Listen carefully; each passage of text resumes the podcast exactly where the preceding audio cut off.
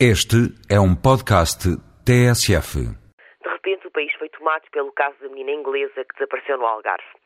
É impossível ligar a televisão ao rádio, ler o jornal ou até sair à rua sem assistir à enfiada de notícias sobre a Madeleine. Ou de supostas notícias, já que a informação propriamente dita, desde que a criança desapareceu, não existe. Um dos aspectos mais difíceis de gerir um desaparecimento, seja de uma criança ou de um soldado, é a dúvida.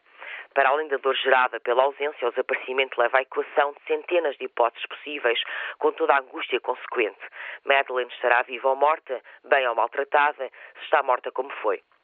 É nesta interrogação permanente que está quem gosta da Madeleine.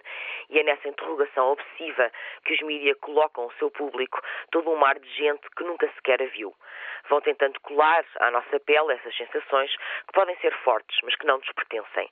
Estão tão distantes que no dia em que se explicar o desaparecimento de Madeleine, se esse dia chegar, o caso será rapidamente esquecido, como já foram muitos outros. Essas emoções de aluguer servem audiências.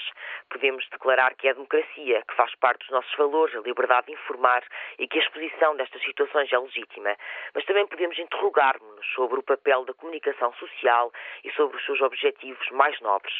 Dar cobertura 24 horas por dia, 7 dias por semana ao desaparecimento de uma criança, sem que surja qualquer informação digna de registro, fará parte da responsabilidade social que pretendem ter? Os jornalistas, evidentemente, não são culpados pela tragédia que atinge esta família, do mesmo modo que nem os pais nem a polícia são os responsáveis. Todas essas condenações sumárias podem servir bem o propósito de aplacar a tal dúvida inerente ao desaparecimento, mas de justiça nada têm. E não adianta vociferar contra os meios e recursos utilizados, alegando que muitas outras crianças, se calhar não tão brancas, não são alvo de buscas tão apetrechadas ou de tantas letras gordas, a não ser que se queira pôr o roto contra o nu. A comunicação social sabe bem que este caso só cai por dois motivos.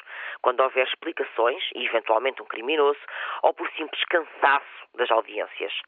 Tantos dias depois, talvez já fosse tempo de saber a verdade, mas não havendo desfecho e tanto vazio depois, de certeza que já é tempo de mudar de assunto.